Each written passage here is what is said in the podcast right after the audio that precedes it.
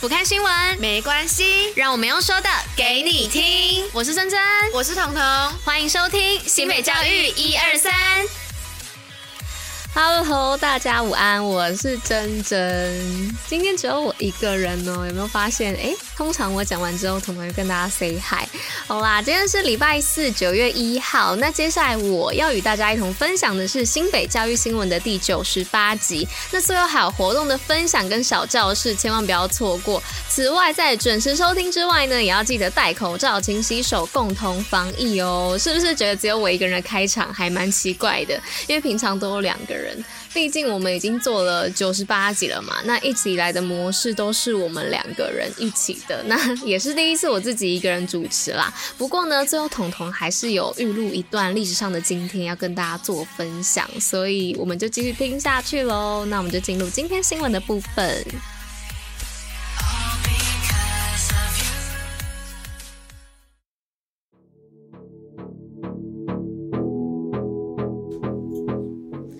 好，那今天第一则新闻的部分呢，是说到新北发布永续发展指引手册，首创私校的葵花宝典。那新北市呢，在二十五号举行的私立学校法规与实务研习当中呢，除了邀请师范大学的教授，还有元真联合法律事务所的律师分享私校的法规实务与经验外呢，也首创新北市私立高级中等学校永续发展指引手册，那展现新北教育部分公私立携手创造优质的教育环境。那再来第二则新闻的部分呢，是说到 Summertime 新北辅导团体蓄力准备出发。那为了提升新北辅导工作的效能，新北市呢便在暑期的时候啊办理辅导人员之专业增能的 Summertime 系列活动。那共计有七个场次，合计七百五十四位的辅导人员，内容包含作品成果报告研习以及新进辅导人员的职前训练，开展最专业的辅导服务哦。再来是新北终身学习深耕有成，蝉联八年的冠军。那新北市在教育部全国社区大学业务评鉴当中荣获特优的殊荣，并且啊，今年已经是新北市连续八年勇夺特优奖。此外呢，新北市也协力十二所社大推动公民参与，以此打造学习型的城市，让学生快乐学习。好，那再来是最后一则新闻，是全国第一新北二零三零。新著名十年愿景，乐学乐活。那在今年呢，新北市有七所新著名学习中心，包含彰和国中、思贤国小、三重商工、新人国小、金龙国小、厚朴国小以及秀朗国小，获得七星评的好评哦，并结合二十所补校策略联盟，开设多元化的丰富课程，让新著名朋友找到归属感。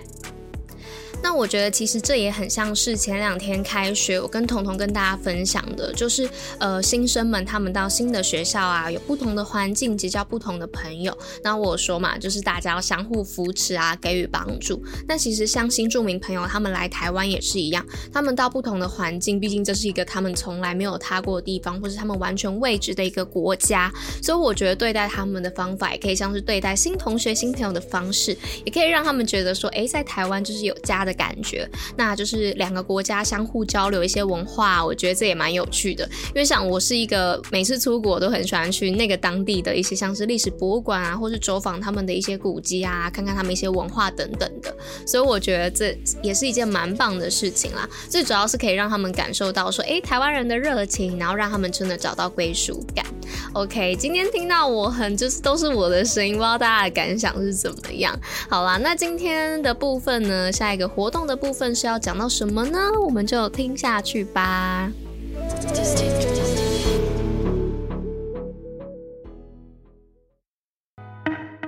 新北活动报虎哩知。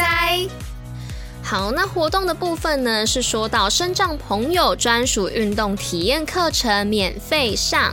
那今年新北市特别邀请到三度进军帕运的视障柔道好手李凯琳，现身新北市身心障碍巡回指导团，并亲自指导身障朋友带领柔道的技巧与乐趣。那活动时间的部分呢，是九月三号，也就是这个礼拜六的上午十点到十二点半，地点呢是在板树体育馆地下一楼 B 教室。事。那相关报名资讯呢，可以到新北运动据点的脸书查询哦。